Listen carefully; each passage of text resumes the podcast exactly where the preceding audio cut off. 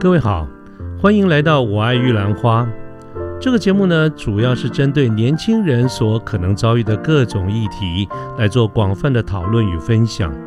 欢迎您跟我们一起。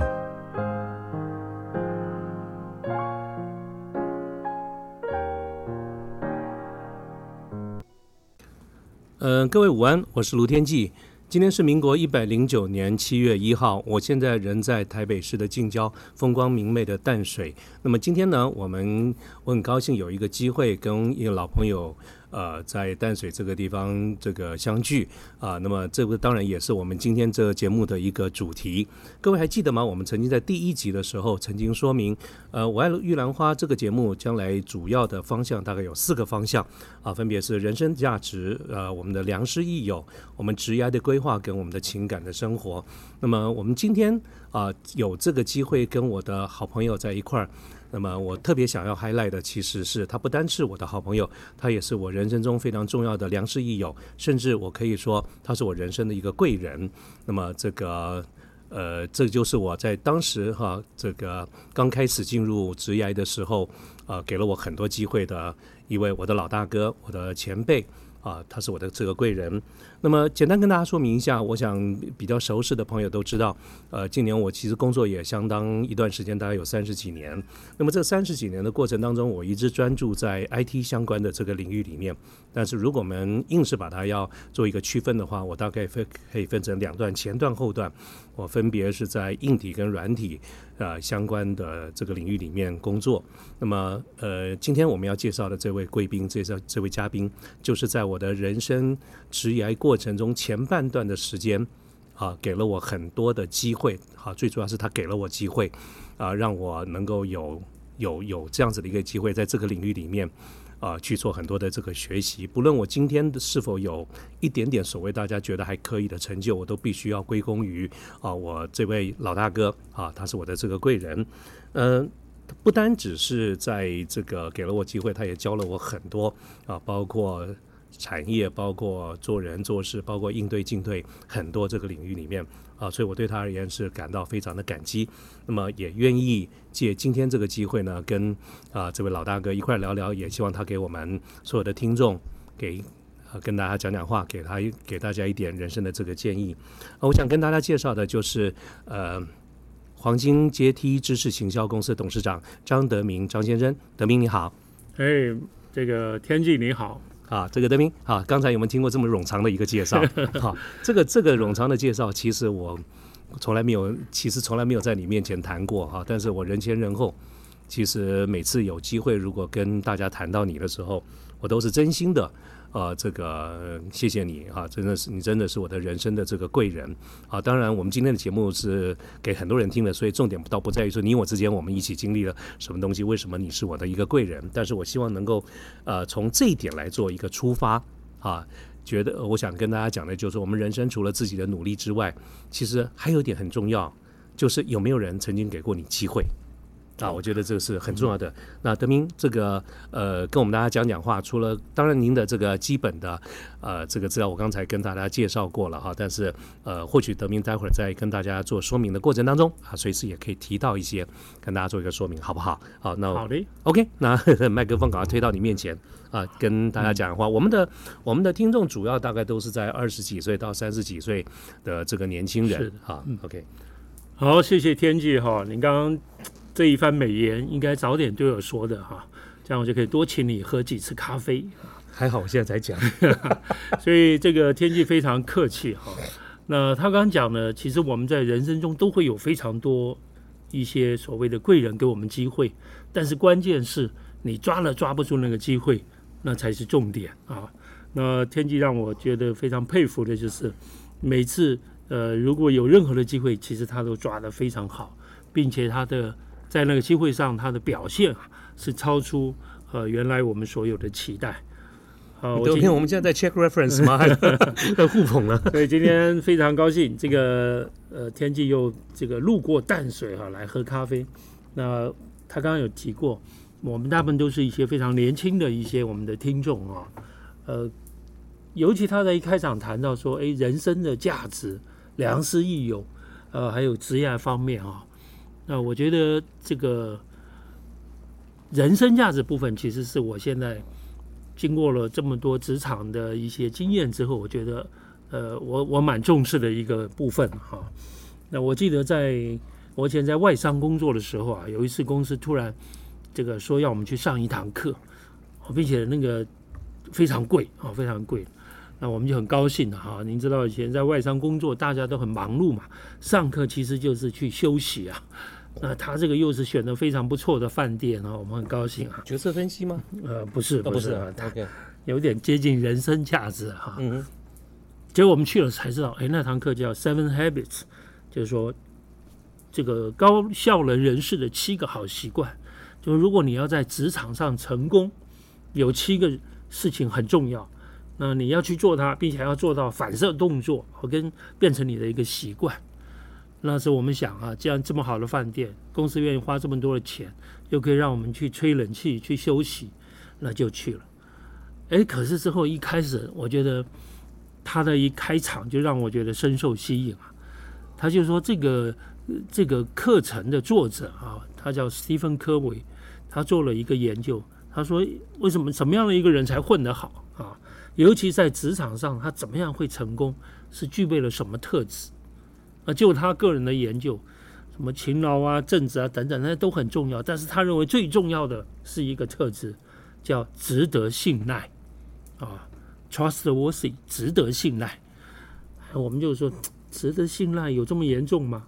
不过后来我就记得那个老师，他他在跟我们分享的时候啊，他说：“你看一些古今中外伟大的人物。”他们身边的人不一定是那个时代最优秀的人，但是绝对会是他最值得信赖的人。后来我们一想是有道理啊，就是说你可以发现，不管在企业界或是在这个政治界，也都是一样。这些伟大的领导人或领袖啊，呃，甚至总统好了，或者 CEO，你看他方身边用的人，真的是最优秀的人吗？其实我们扪心自问。他不一定，一定还有人比他优秀。那但是他们绝对会有个特质，就是老板最值得信赖的人。所以那时候我就觉得他讲的这句话给我一个很重要的启发。那在我们的这个职场生涯哈，如果你想要混得好的话，其实有个很简单的秘诀啊，做你每一任老板手下最值得信赖的人啊。那我不晓得各位这个朋友你。现在自己想一想，你现在在如果是在这个吃头路的话，哈 你老板下面这几个人当中，你觉得你老板最相信的人是谁？如果是你的话，那我就恭喜你啊！那如果你每一任老板都可以变成他们最值得信赖，那我觉得平步青云啊，应该是指日可待的。那其实这也这个也就是为什么说咱们台湾人特别多那种家族企业。为什么？那你你的小孩可能亲戚不一定是最优秀的，那为什么会赋予重任呢？那因为你你假设他们是最值得信赖的，那我觉得包括在国外，这也是一个合乎常理的啊。所以我呃那时候一听到他这个课的开场，我就觉得，哎，这个人讲的还是有点道理哈。怎么做一个值得信赖的人，帮助我们在职场上？它应该是一个很重要的一个特质。那这个课那时候我记得上三天哈，呃，因为它的开场，所以我就觉得应该要好好的这个专心听下去。呃，那今天呢，我想我可以借这几分钟的时间，把它那七个很重要的呃特质哈，就是习惯，跟各位做一个简单的报告。那他说了，就说你如果要成功的话，有七件事情要做到。啊，其中有三个是关于你的个人成功啊。我们说个人成功就好了，他说不够啊。如果一个人只是从个人成功的话，他只是从一个依赖的人变成一个独立的人。但是他说，从一个企业或组织的角度啊，你每个人都很独立、很本位主义、个人主义，那还不够的。那最重要是要到一个什么境界？就是所谓团队的成功啊。也就是要从独立的阶段到互赖的阶段。他说，真正的成功的人，他会知道他自己是有限的，他有他的强项，可是呢，别人也有他不足的地方，互相依赖，我们才可以把这个饼做大。好，所以他的这个理论就是说，你一个人要从依赖进到所谓的独立啊，最后到互赖，那才是成功的三个阶段。那我不晓得天际，按照你这么多年的经验，你呃对他这个观念你认同吗？这样，其实我觉得像。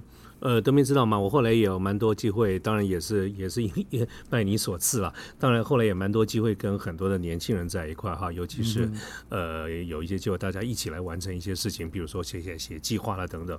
啊，那么在这个过程中，我还真是觉得觉得你刚才讲的每一个人其实都不是万能，都有很多的优缺点。啊，我觉得怎么样追求一个全面最佳化，哦，确实是个学问，不容易不容易，因为我觉得中间有人的因素在里面。OK，对，所以人家说啊，有时候我帮一些企业界的朋友上课的时候，你真的会发现每个人都很强啊，但是最强的人就是会用团队力量的人啊。好，他这七个习惯，前三个习惯就是讲怎么样先让个人成功。那他第一个习习惯呢，我觉得让我非常有感啊，他就说你要主动积极啊，主动积极没什么，就是积极一点就好了。可是他这个里面哈。强调的主动积极，就是说人跟禽兽最大的差别是什么？哦，就是一只狗，你踹它一脚，它会立刻回应，这叫直觉反应。他说人不一样，人受到一个刺激呢，他会想一想啊再回应。比如有一只狗咬你一口，你如果直接就踢它一脚啊，可能这就有点类似。直觉的反应，我们不能说太难听，那叫禽兽行为啊。那人不是这样子，人如果今天真的一只狗咬你一口，你会去想一下，它为什么咬我啊？它有没有狂犬病？那我是应该踢它一脚，还是应该赶快逃跑？想过之后呢，你最后决定还是踹他一脚。各位，你原来那狗咬你，你不去想就踢它。跟你想过之后踢它这两脚的差别是什么？你真的会想那么多啊？就如同天记说的，有人就说第二脚跟第一脚最大的差别就是狗已经跑掉了。那我觉得其实哎，他这个课那时候告诉我们一件事情，除了狗跑掉之外，另外还有一个可能就是你这两脚都是踹他一脚，可是第二脚是你的选择。哦，OK，第一脚不是选择，第一脚是有点被动的，也就是说，人生当中哦，包括在职场上，经常有一些事情，不管是老板啊，或者是 cross function，或者是客户，有一些你觉得不太合理的刺激、不合理的行为会出现，有时候我们会随着自己的情绪，你马上就回应。他说：“这这个其实其实蛮危险的。”哈，我的经验我也认同他的看法，有一些事情你不要急着回应，如果时间允许。想一想，第二天再回应，啊！哎，德明，你记不记得这个是你当年跟我们讲过一个故事，叫你是猪啊？你记得那个吗？有没有？没错，应该是一样的道理嘛。对，啊，你记得当时当时你跟我们讲的那个，对，应该是车旁边冲过去一个人，对对对，是，就是说你会发现人生有很多的一些事情，就是它出现在你周围的时候，如果你按照。直觉去回应，它是按照你的经验、有限的智慧、仓促做的情绪反应，这是有风险的。那你今天经过一个思考，可能即使是出去走一下、散个步回来、喝杯咖啡回来再做决定，答案可能是一样，但是第二种那是你的选择。像有些员工，他因为老板讲话他很不爽哈，把东西往桌上一丢，说。我不干，不干。第二天就后悔了，回去跟家人一谈，啊，看到家里的这个这个费用单，马上后悔，已经来不及了。也就是说，我们今天可能会有些情绪反应，我会建议你稍微把主控权拿回来，想一想啊，能事缓则圆。你第二天即使做的反应是一样，但是你将来也不会后悔，因为那是经过你思考过的。所以我觉得他这个第一个习惯啊，就是我们在职场上可以做的第一件事情，就是今天面对任何这一些事情，你要掌控全局，啊，而不是被环境给控制。那他有了这样的一个心态之后，你就会进入到第二个习惯是什么呢？它叫以终为始。啊，第一个叫主动积极，我的人生是我的，我人生我来主导。那进到第二个习惯之后，以终为始，这什么意思啊？哇，那这个对我个人帮助很大。哪哪几个字啊？以终点为起点。哦，以终为始啊，因为它这个因为英文翻译过来的嘛，翻的我觉得还到位了哈。OK，就是用人生的终点当做你现在一言一行的参考依据。啊，这举例来说了哈，呃，我我有时候在早期，我记得我去那个到大陆的时候，帮了一些所谓总裁啊，他们有开一个班叫总裁班，啊，那当然主要也是到什么西湖旁边呢，到到这个黄山上面啊，风景这个秀丽的地方，他们也是去放松一下。那另外呢，也请一个老师来跟他们上点课，交流一点一些管理和领导的知识。我每次啊，原来在你在在湖西湖边，你也没地方跑啊，都会给他们出一个当天晚上的家庭作业。比如说上个三天的课，我第一天晚上都会去他们写一个东西，叫墓志铭。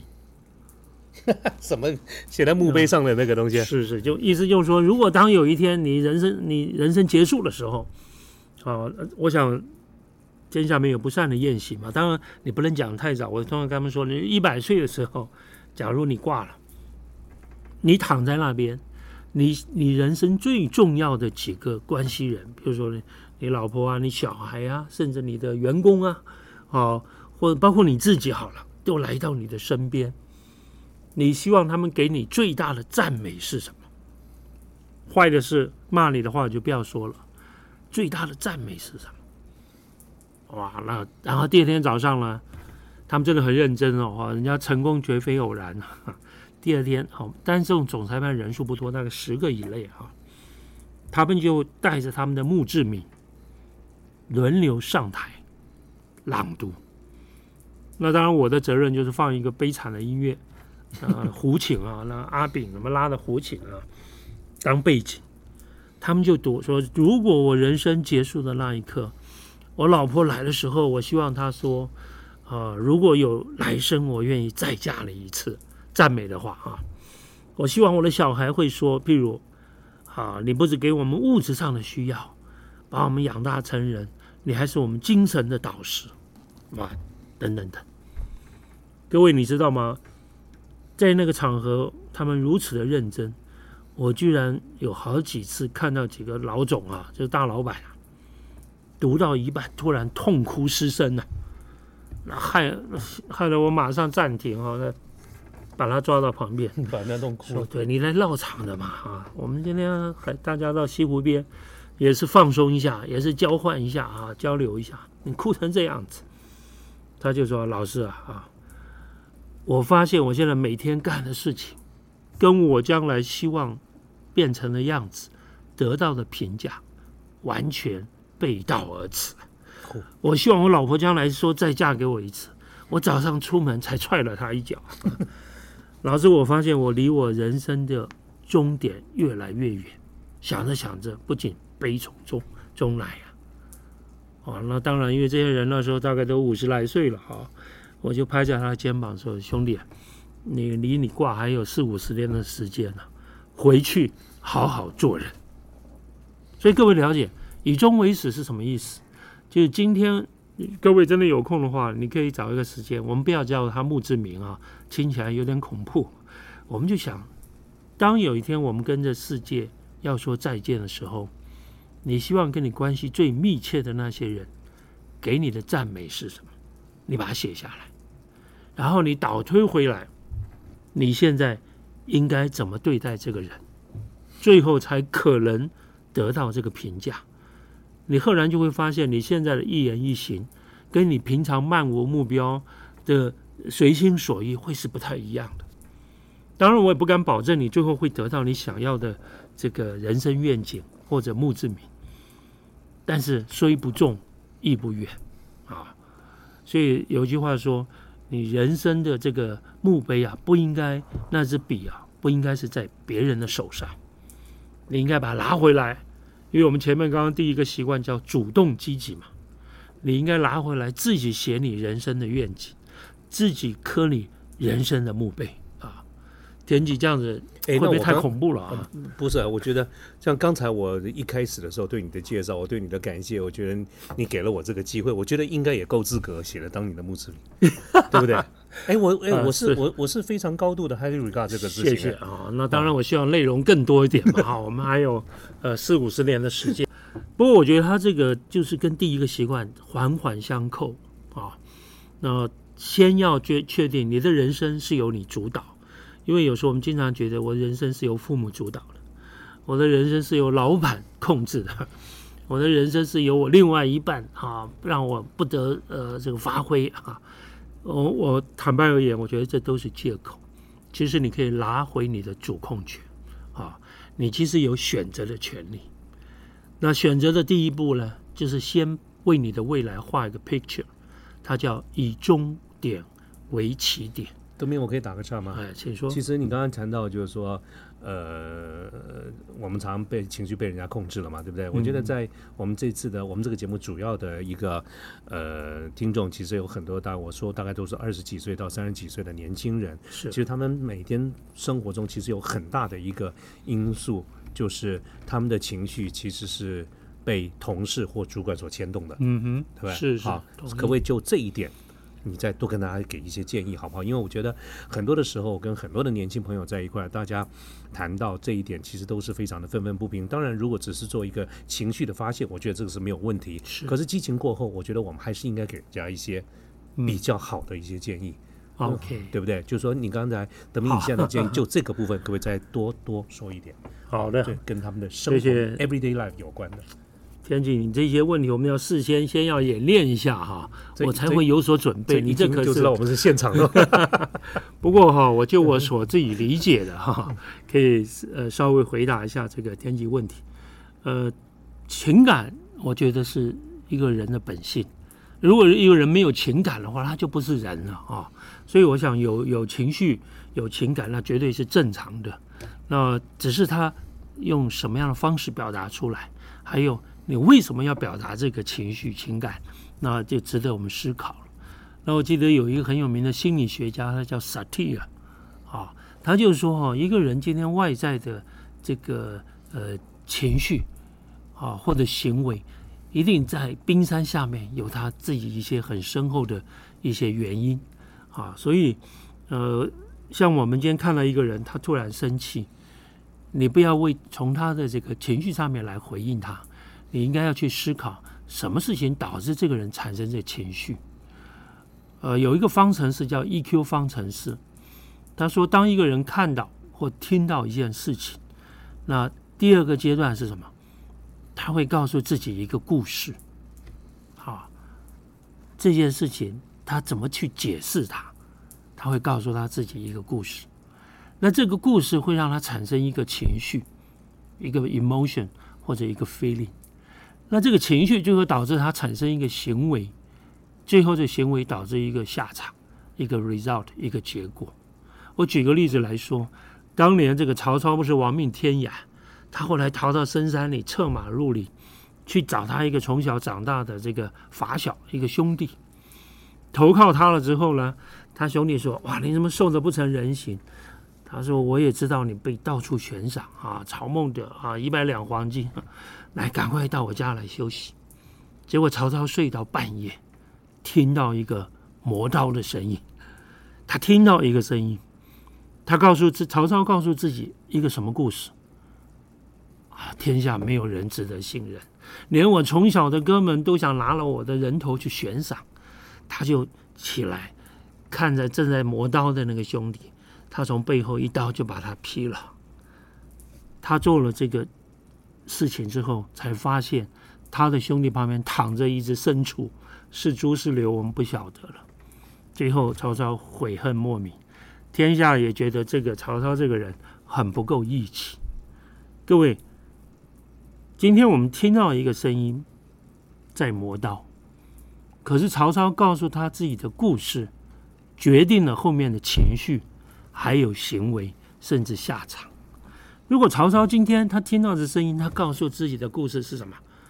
哇塞，我这个朋友太够意思了，半夜还起来怕吵到我，半夜在帮我杀猪宰羊，准备帮我补一下，还帮我打包，准备明天上路。他这时候行为是不一样的，心中充满感激的情绪，冲过去可能从背后抱着他兄弟的腰。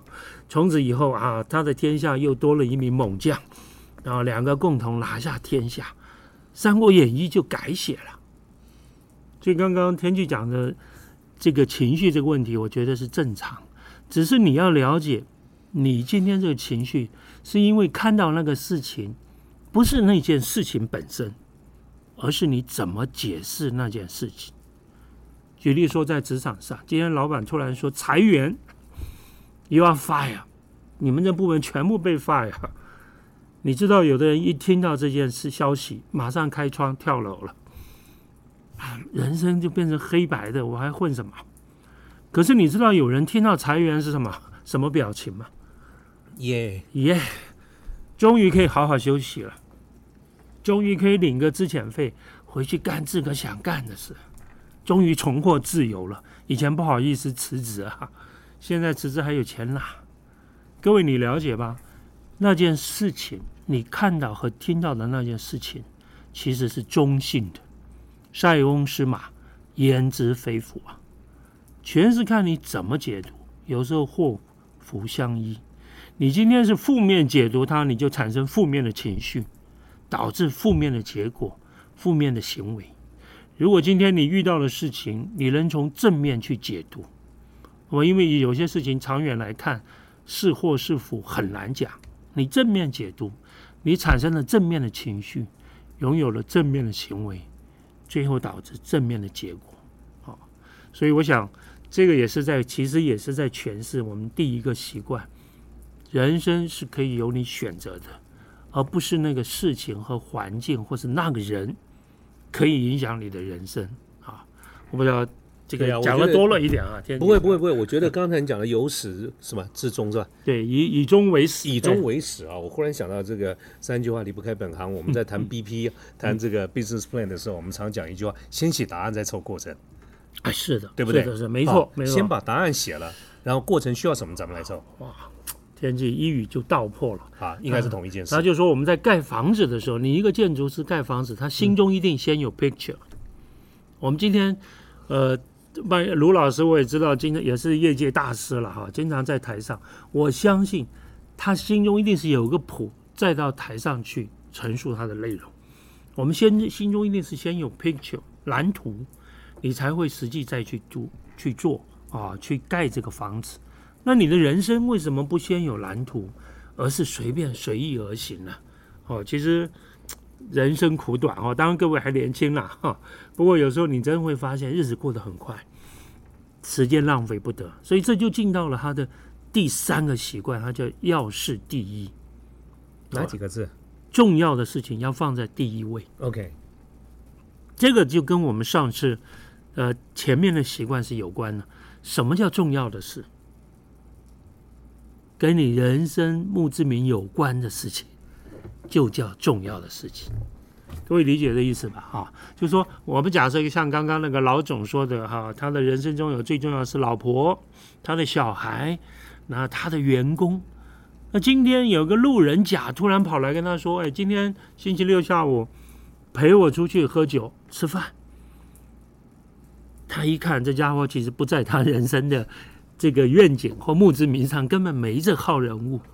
他老婆跟他说：“你今天下午陪我去下午茶，请问你是跟老婆去喝下午茶，还是跟这个路人甲乙去喝酒？”这时候你就要做判断要诚实回答吗？当然，我们情绪会说：“哇，那么去喝酒很很舒服。”可是如果今天你有了他说人生愿景或者我们的墓志铭。其实啊，是我们的一个什么？是我们的一个指北针啊，指南针。也就是说，你刚刚我们记得第一个习惯，人跟禽兽的区别就是 stimulate 受到了刺激，你怎么样 response？今天有个人说去喝酒，这是一个刺激，是个邀请，那你立刻就说好，咱们去喝酒吧。但是如果你有了人生愿景之后，你会暂停一下。这个动作，我今天下午是该跟我老婆啊去下午茶，因为结婚周年了嘛啊，还是要跟这个路人甲去喝酒去畅快一下。如果你很清楚你的人生愿景，向左向右，那答案很清楚。所以，要事第一就是说，有了第二个习惯，你才可能去做哪些事情优先去处理。好，我不晓得像麦克你会像我们常讲，像我们讲那个什么艾森豪矩阵，嗯，是不是也是一样的概念？稍微说明一下啊，啊我不晓得，恐怕我们的观众不太理解今天你是主角来来来来，你跟我们讲一下艾森豪矩阵。好，啊。我我我我只知道那个时间管理矩阵啊，可能是同一个它其实啊。它其实就是艾森豪的矩阵。我们你刚才讲的其实是分辨 urgent 跟 vital 重要跟紧急，重不哦这是重要跟？艾森豪提出来的，就是艾森豪将军提出来的啊，好，就艾森豪矩阵。谢谢今天呃，真的假的？受益良多哈，受益良多哈。对 对，就是时间管理那个矩阵。道理我觉得应该就是你刚才所谈的部分嘛。没错哈，那我们一般当然这个田启兄是对这个历史相当有研究了哈，他了解这是谁提出来。那一般我们白话是把它叫时间管理矩阵，就是说我们把所有我们今天每天面对的事情，又把它分成四大类。上面的这个横轴就是急不急，纵轴就是重要不重要。那其实我们最优先应该去处理的是不急但是重要的事情。那有些人说，那又急又重要的事情，我们不要去管它吗？那当然要哦。但是呢，你可以去想象，这个事情今天为什么会走到变得又急又重要？在座如果已经结婚的朋友，不急重要就是刚刚我们讲的，没事要陪另外一半喝下下午茶，没事要陪他去散个步。那这真的不急啊，也不不差这一顿，对不对？可是哈、你不要让关系搞到又急又重要，那就来不及了，对不对？你看很多亲子关系、夫妻关系，都是要搞到火烧眉头了，都是要搞到这个这个冰冻三尺非一日之寒了，都要变成婚姻危机的时候，才赶快去弥补，赶快再去加码，因为他已经后院失火了，变得又急又重要。可是你要知道，又急又重要，它其实是个结果，主要是在不急重要的时候，你没去好好处理。所以刚刚讲的是艾森豪矩阵，矩阵来讲，他就是告诉我们，真正有智慧的人，他在时间管理上面，他会优先去做不急但是重要的事情。那什么样的事情是不急重要的？那我个人的看看法啊，就是刚刚我们说的，你的人生愿景，或者老外说的墓志铭，你真的要找一个夜深人静的时候，去把它稍稍微思考一下。啊，在我人生终点的时候，我希望我最重要的关系人，还有包括我自己，自己一定也要啊。那像我们有宗教信仰，我会把上帝也放进去。我希望在我人生结束的时候，我的亲人、我的这个同事、我的朋友啊，我的这个呃小孩，还有我我的上帝，他给我的评价是什么？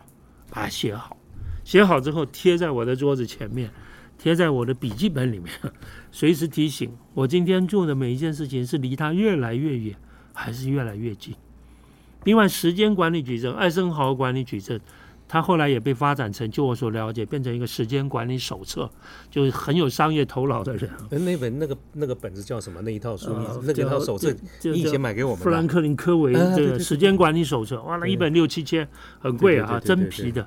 当然这是商业化，不过它其实里面最重要的一个概念就是说，你应该每一个礼拜天的晚上，把未来一周你认为跟你人生愿景有关的事情，啊，不急又重要的事情先卡位，啊，比如说你认为不急又重要的事情，比如健康，真的不是不急啊。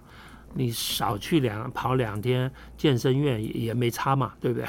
健康你要去安排健康活动。另外人际关系，父母多久没去问候了啊？另外一半多久没有陪他去啊走一走了？小孩有没有抽空跟他们聊一聊？这真的不急啊，不差这一个礼拜嘛？可是你要把它优先放进来，那还包括啊学习，好像来听这个我爱玉兰花，这这不听也不会 不会出事吧？对不对？啊，不听也没问题啊，天气。可是你会发现，哎，有时候偶尔天气兄的一句两句话，或者是他请的来宾的一两句 key word，哦，搞不好对你人生就是一个启发啊。像我们刚刚讲的，哎，你的情绪其实不是由客观的事实决定，而是你怎么解释那个故事，会影响你的情绪行为。你就知道你会发现，你其实会做一个很好的情绪掌控者。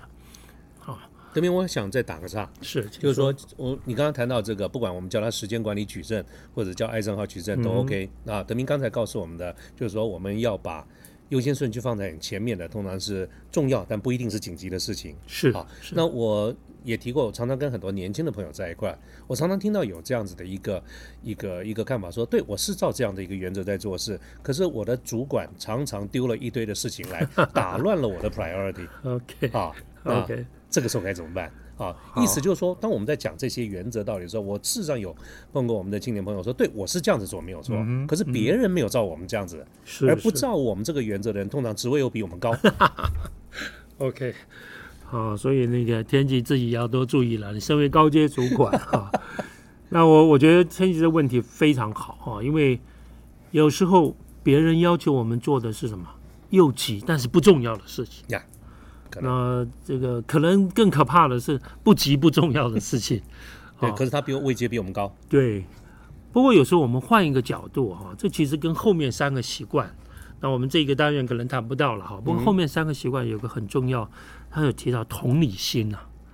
我们认为不重要的、不急的，搞不好是你老板认为这个很重要的啊，就是说呃。在我们在做结论之前啊，我会建议就是说，因为有时候我们高度不不到啊，我们自己也是从基层爬起来的嘛。对，对你你有时候真的做做主管之后，你有时候真的是很很痛恨你的员工，你急得不得了 啊，就是这个太监不急急死皇帝啊，有时候是皇帝不急急死太监。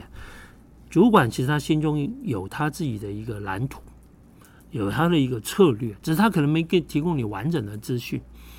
那他又讲的不明白啊，所以你相对得到的情报认为这真的是不急，老板可能那我们可不可以假设，嗯，主管的 priority 比我们的 priority 要接近公司的 priority，我们可以这样子假设吗？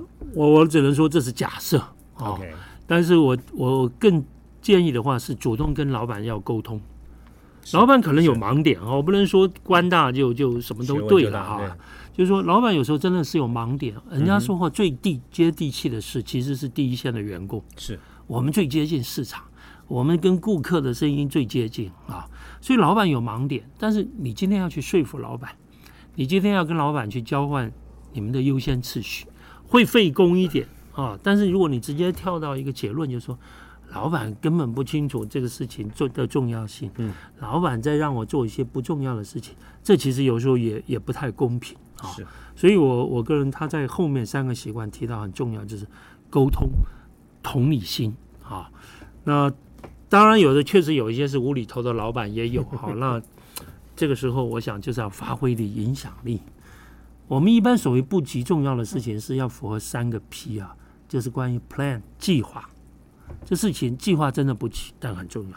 Prepare，做准备，学习是为了什么？为了更美好的将来。第三个叫 Prevent，预防。哦，就有些事情你不要出事了，你才去要跟客户的关系、跟亲子之间关系，不要小孩长大你还说啊，他的成长阶段我没来得及参与，你就应该先去做预防。平常要花时间跟他们去和。那老板我觉得也是一样哈，如果如果主管这边，我觉得这三个 P 也适用啊，就跟平常跟主管就要有好的沟通，然后去了解老板的思路啊，那看看老板跟方向跟公司方向是不是有 align 是一致的啊，这都要去确认，那也都去沟通啊。了解。那这个我想这个艾森豪这个矩阵啊，后来有人拍了一个影片，我相信各位可能在网络上也看过，就是。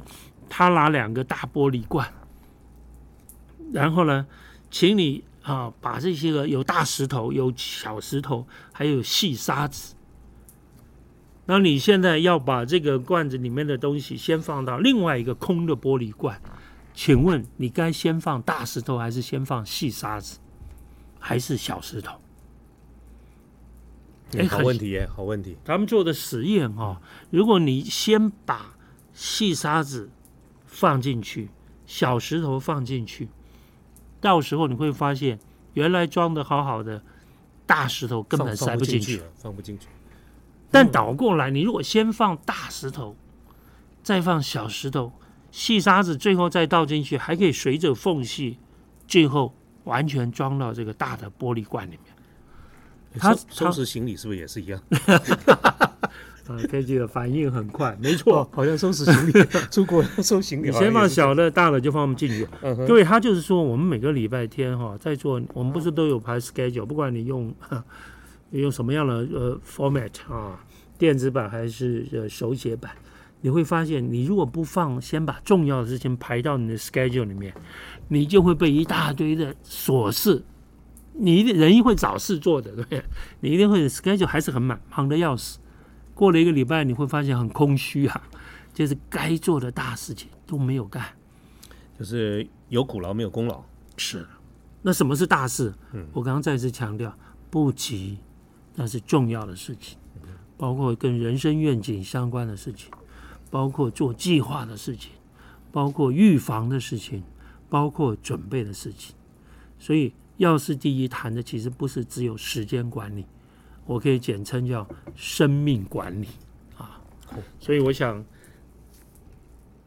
这个三个习惯，它就是帮助我们从一个所谓依赖的人，能够变成一个独立而成功的人啊！怎么样从主动积极掌控自己的人生，开始进入第二个习惯，我定自己的人生愿景啊！因为我的人生剧本是由我自己来写的。那第三个，我光是有剧本，它不会让事实发生啊。那我就用每天每一周的行动来把大石头先放进去，要事第一，让我最终的人生愿景可以实现啊。那我想这是他前面我认为对我们个人成功很重要的三个习惯。呀呀，OK OK，记录下来，你们看我正在做笔记。好，所以我想呃，我们呃今天。这个时间上的考量哈，那刚刚我想主要也是天气问了很多专业的问题了哈，所以我们今天这个部分呢，先谈三个习惯哈。那我想后面呃我也预留一个空间，让这个天气兄能够到淡水来喝咖啡。呃，预知后半段，请天气兄下次再来淡水喝咖啡。哦，德明这不是吊胃口吗？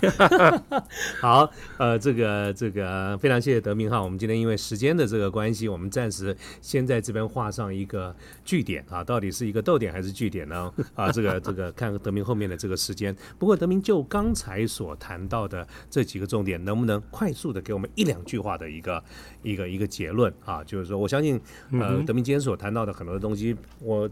呃，很多的朋友应该跟我一样，现在都会在做笔记。可是，如果我们真的 啊、希望偷懒一点，希望找超捷径一点，你会给我们哪两个就一两句话，作为我们今天这样的一个讨论的一个一个一个一个结论？OK 啊，我想天际真的是一个非常专业的主持人。如果我只给两句话，就是说，成功的秘诀就是做一个值得信赖的人，做你老板手下值得信赖的人。这是平步青云的关键。第二个重点，请记得，知道为何你就可以忍受任何。